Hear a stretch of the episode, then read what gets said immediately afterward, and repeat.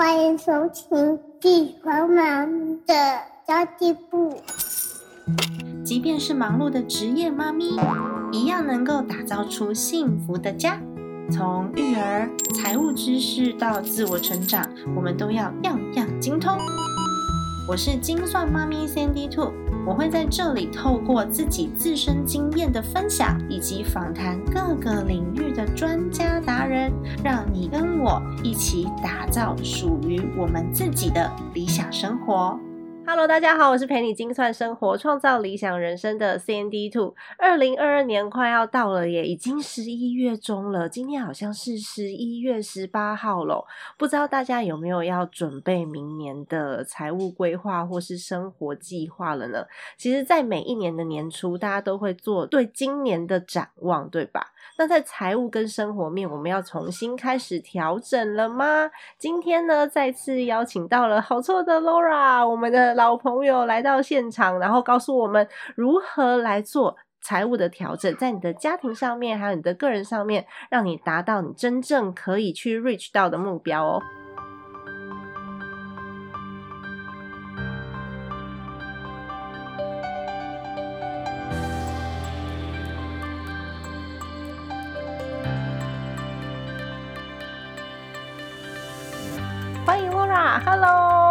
Hello，大家好，又来参加三体兔的金色妈咪的家计家计部，嗯，对，很开心可以跟大家分享，就是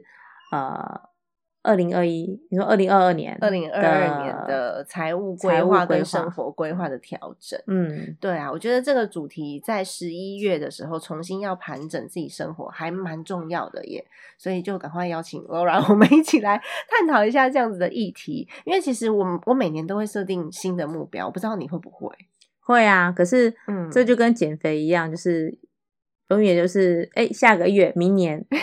是这样概念吗？对，有很多人都觉得我的目标就是要哦一月份再来设定，这样好像有一个全新的开始。其实我自己个人是觉得，不管什么时候，你都要给自己一个目标啦。不过一月份的确是会给大家带来很多的新希望。我自己也会设定我自己的目标啊，像我减肥也设定蛮多次的，其实。然后我老公都讲说啊，你不用啦，你那个衣服收起来了，二十四腰的是不是啊？收起来了，没有没有办法穿到了，已经挂在那边七年了。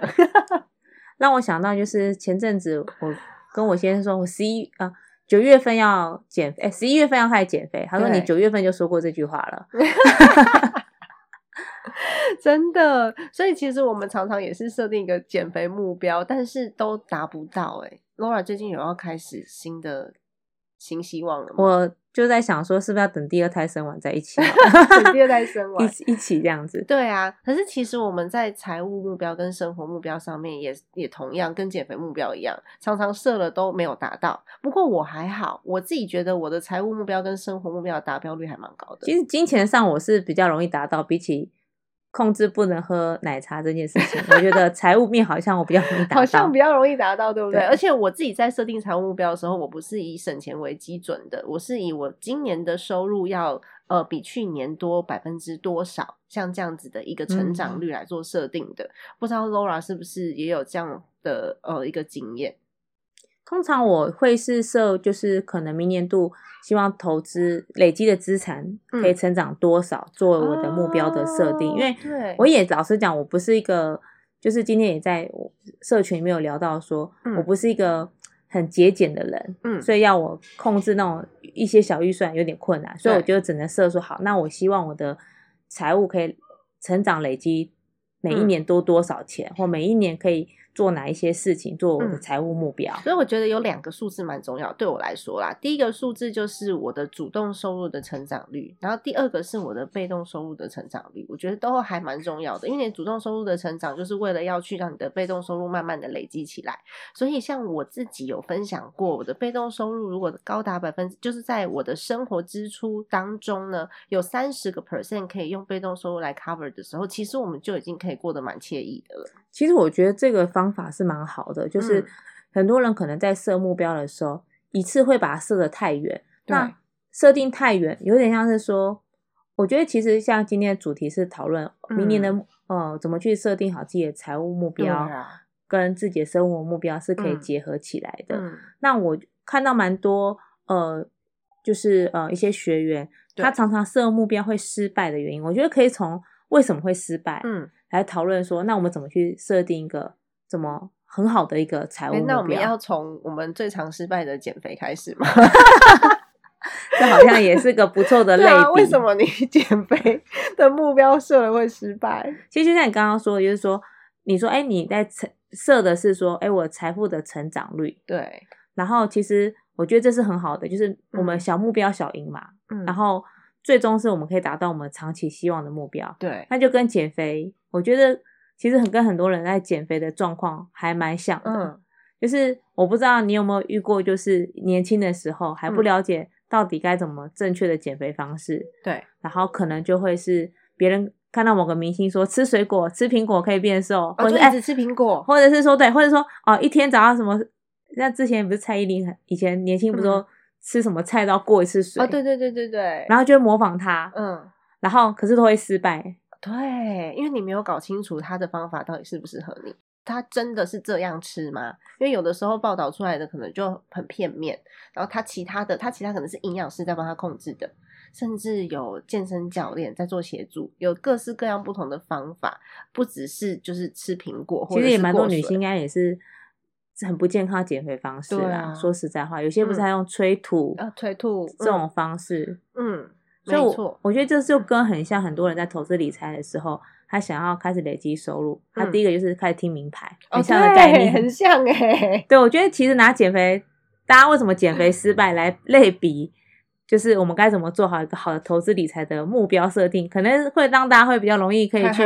连连接的起来的。的，因为有时候我们也没有好好的去盘点自己为什么胖起来，我觉得应该大家都知道吧，不一定哦，因只是不想面对。有的人胖起来是因为喝太多奶茶，那那怎么会不知道？所以已经知道原因了嘛？喝太多奶茶，所以是知道原因的啊有些人是吃太多淀粉，然后有些人是不运动。可是其实每个人体质不一样，就是有些人喝再多的奶茶都不会胖。像我跟我妹妹就是，我我爸爸是胖的，我妈妈很瘦很瘦。因为 Laura 有看过我妈妈，嗯你就，知道我妈妈很瘦很瘦。我妹妹啊，生完两个小孩，她都只有四十五公斤。没有这个就像是什么，你知道吗？就像是你跟一个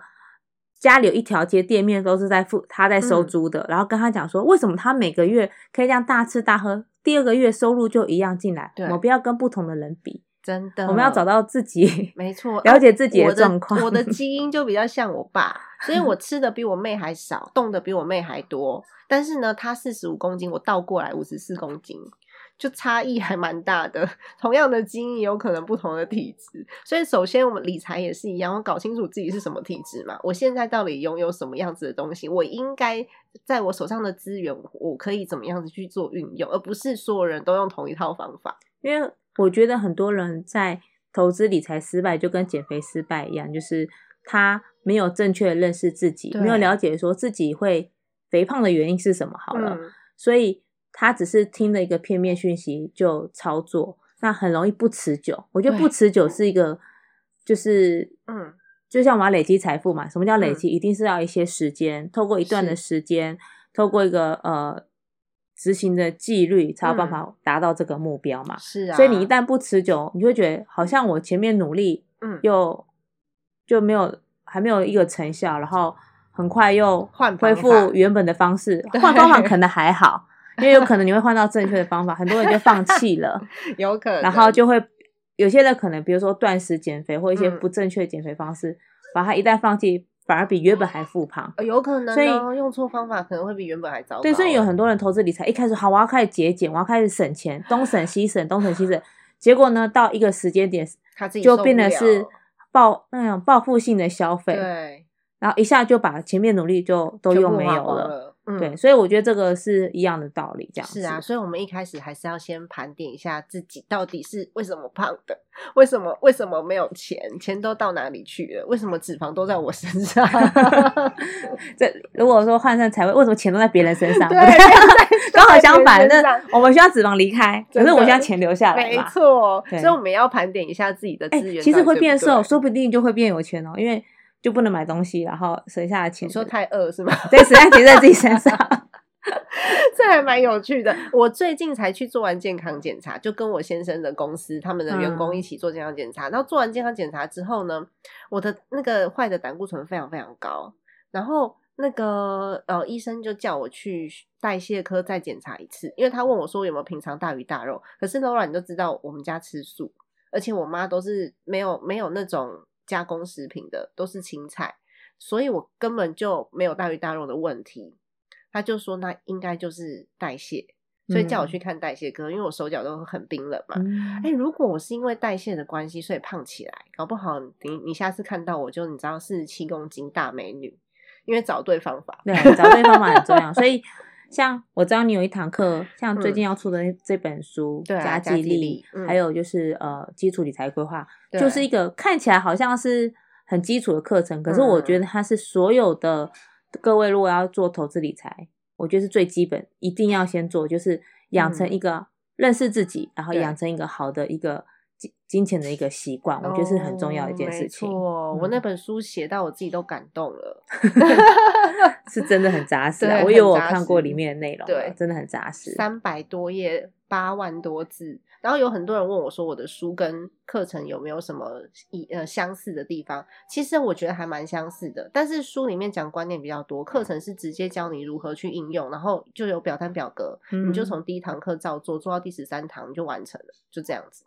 对啊，所以我觉得找到自己的呃这样痛点嘛，找到自己的痛点跟自己现在手上有的资源盘点还蛮重要的耶。嗯，嗯就是找到自己的 肥胖基因。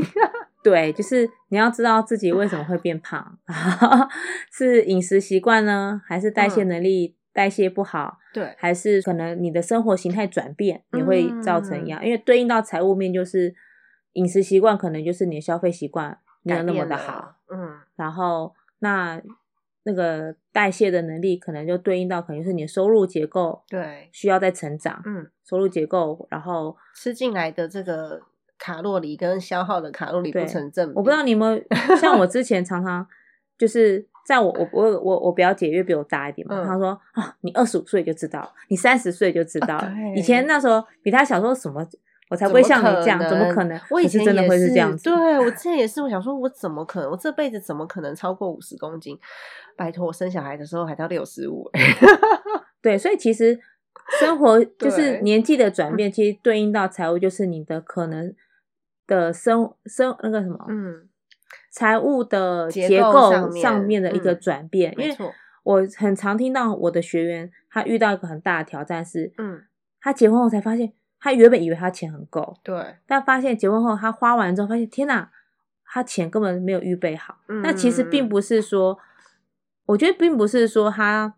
突然，我觉得是没有意识到说未来的的生活的变化形态有可能形态的变化所产生的财务的结构会有多少变化，所以成家庭之后的财务结构不一样，买房之后的支出结构不一样，生小孩之后的支出结构也都不太一样。对，然后让嗯他没有先做好预备，所以当他做这个决定之后，才发现说，呃，原来我其实是负担不起的。嗯，对啊，所以还还蛮多人他在一开始在设这个目标的时候，这个数字是他达不到的，可是他不，他没有意识到，嗯他没有意识到，在他财务结果改变之后呢，有可能对他来说是个压力。你有遇嗯到过这样的案例吗？有啊，我最近有遇到一个就是蛮年轻的一个一个准备要结婚的一个的，对我来讲是小妹妹妹啦。OK，嗯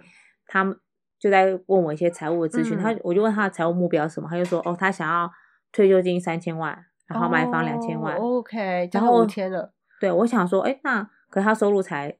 跟他先生收入合起来可能才五六万块而已。哦，是哦，对那有点困难呢。对，，可是他其实很会存钱，他嗯其实很会存，因为他现在是住家里，所以他会觉得存钱很容易。啊，因为他都没有什么花对费啦。后来调整完之后，他就说：“哦，他发现我问这个目标怎么来的？他说：嗯，就只是随便想的。嗯好那后来他跑完就是我们的财务的的一个预测跟变化，他设立一个比较合理的价格、合理的目目标，他就觉得哦，这样他才比较觉得是是可以逐步去达成的。可是有遇到第二个问题哦，他就觉得说他想买房，嗯，那我觉得很多人可能都会很担心是买屋的头期款没，错，但实际上呢，是买房后所产生的现呃嗯房贷而产生的现金流的压力，对，才是真正的最大的问题。是啊，对，没错。所以我觉得这是这就表示说，他对于这些呃大型的一些呃，应该说对于这些财务的目标，对应到嗯他现在需要做哪些调整，跟嗯他现在的财务结构是没有那么的清楚的。嗯，没错对。所以你在帮他调整完之后，他就知道说他自己的目标要怎么样才可以做一个合理的调整，或者是说，他也许他会发现说，嗯。也许我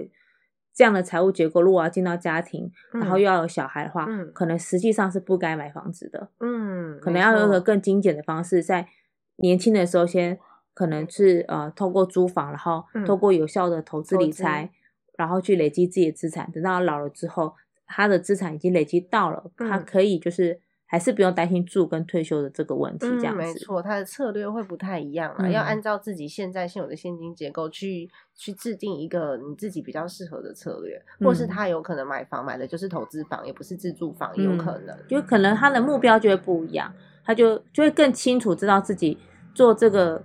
呃这样的一个投资理财到底要达得到的一个效果或目标嗯是什什么，还蛮重要的耶。对啊，所以 Laura 这边我们也有在协助大家做到就是目标管理的部分。其实我后来就是像，嗯。就是有在看那个财务长的课，因为真的是我能够一对一咨询的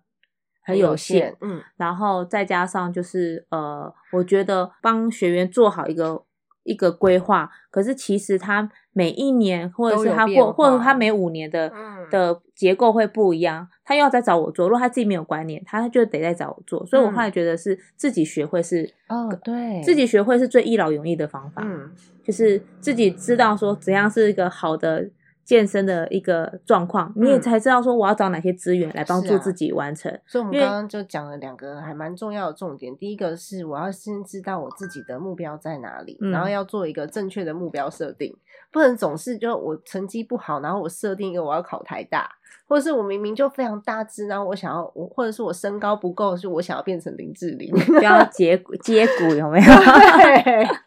对，穿高穿，高点高跟鞋。嗯，对啊，对，这拥有一个正确的，就是就像你减肥来讲，你要有一个正确对身体的认识，跟嗯正确对于减肥方法的认识是重要的。嗯，你才可以，然后你要知道一个正确的减重的一个观念，对，你才能够去找到一个适合自己的方法。嗯那对应到投资理财，就是，呃，我觉得很多人减重会找健身教练，对啊，或者是会上网做功课，嗯可是我或者是做很多学习，嗯，可是我不太确定，不太了解为什么投资理财。大家反而没有习惯做这些，没有习惯讨论。像我们都会跟嗯姐妹嗯淘讨论说，哎、最近有什么样的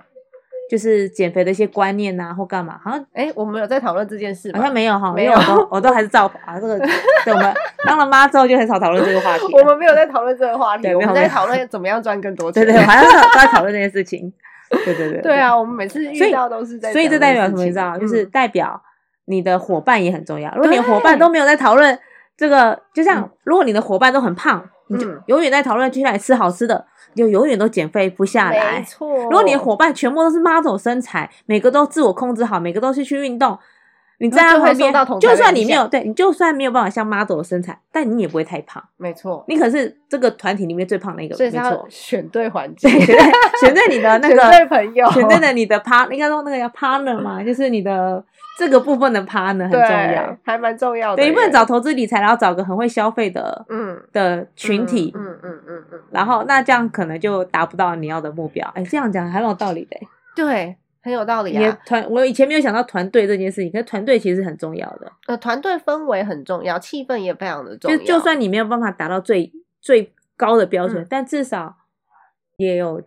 对外面来讲，你七八十是也有分对外面来讲，你跟高对。标准在一起，你至少八九十分啊。哦，有啦有啦，我想七八十分还算是客气了，因为我知道有一些人他们在做投资理财的时候呢，是目的是为了要买一个什么名嗯。牌包犒赏自己。其实我身边也有曾经有这样子的人，嗯，那我就觉得那个环境可能跟我们现在在塑造的环境不太一样。他们没有没有错，因为那个名牌包可能就是他的鼓舞自己的目标，嗯，对，那它不是一种错误，但是身为妈妈，我们的团体氛围比较像是把自己照顾好，把家庭照顾好，然后把生活照顾好。我们好少在讨论名牌，我们两个没有在背名牌包，没有妈妈。对，应该说我们在 嗯满足自己的想要之前，会更想满足小孩子或家庭的需要。嗯，而且他是满足孩子的需要，不是委屈的那一种。嗯，对，是觉得哦很幸福，我做到了的那种感觉。嗯就其实前一阵子我们的学员不是有受访嘛，就是服务模型设计的那个访问，嗯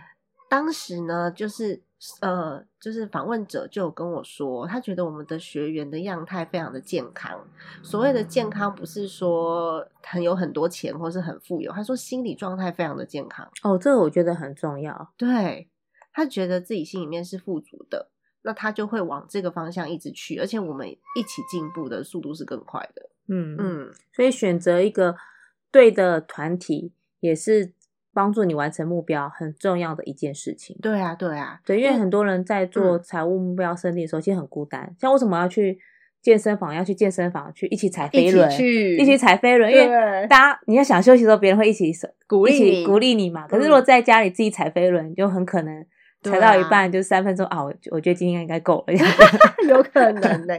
真的。所以其实我们还要回过头来去了解一下，在设定目标之前，你要了解一下你自己会感受到幸福的那个样貌是什么，这才是我们设定二零二二年目标的最终目的，而不是那个数字而已。也许你不需要达到那个数字，你也可以过上幸福的生活。就像我不需要带孩子去什么伦敦的草皮上野餐，我在隔壁公园野餐一样一样的感觉，对孩子来说是一样的意义。但是对爸爸妈妈来说可能不太相同，然后我们要所做的这个财务的模型跟期待都不一样。其实这边我也会有蛮有感觉，就是其实呃，存折上的数字跟嗯幸福是完全是两件事没情。错，我们当然我们在存折上，像我刚刚说，我也会设定嗯我的财富的累积，跟我要做资产累积。嗯，那是为了确保我想过的生活，它可以很稳健的发生，甚至可以给我的小孩更好的生活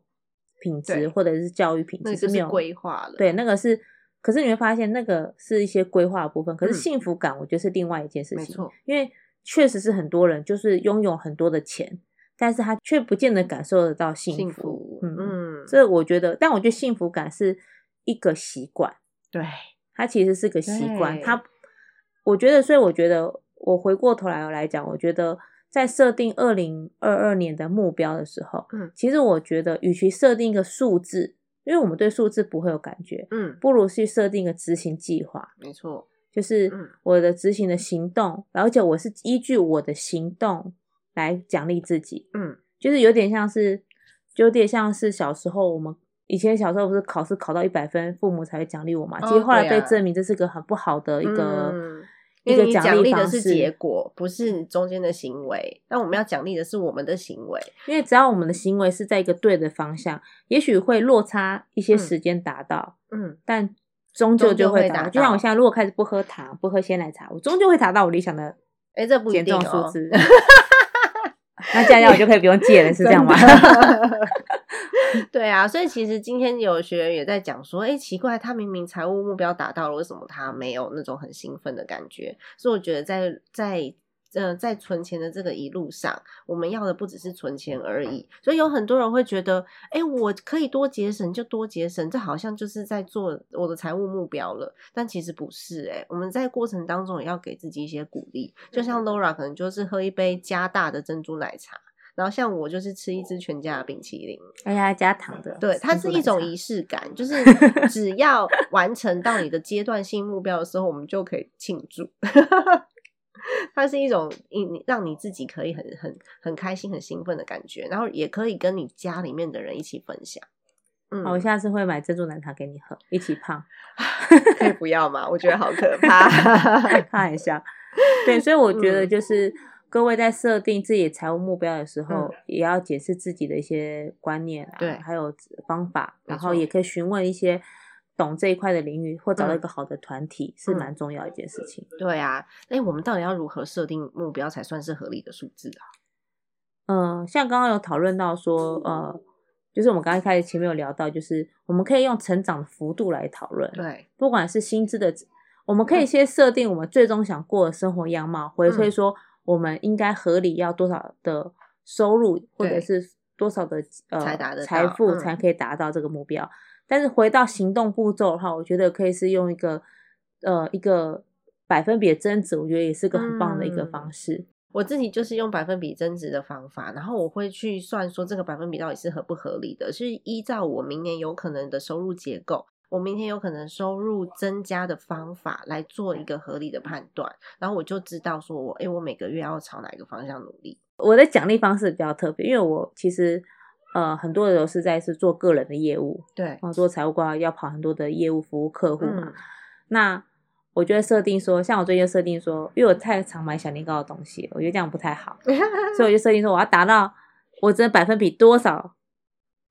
可以任由我花费，所以我也必须达到这个样的一个目标以上，我才可以去嗯。做我自己的花费。这是一个逼自己去努力、更努力工作的一个方法。但是我想讲一件事情，就是这也是也可以谈带到一个议题，就是嗯。很多人会觉得解决自己的财务问题就是多赚点钱，但这是不不对，对，这其实是不太对的。嗯，因为其实因为每多赚的钱，其实它的代价是付上你的时间跟你的一些其他的对。其他的，不是说赚钱不好，它会排挤掉你它会排挤到你的家庭的家关系，庭然后嗯各方面的，所以我觉得幸福感是这些全部都是在一个很好的平衡点、嗯才是嗯重点。嗯嗯所以我觉得，呃，像我在设定财务目标的话，像你刚刚说是用成长幅度嘛，那嗯我可能就会设设说，诶，我希望我未来有哪些长期的计划，回推回来，我现在应该要准备的钱有多少？嗯那如果发现有个比较大落差的话，那我就会去提醒自己说，那我收入该怎么去做一些调整，支出该怎么嗯调整，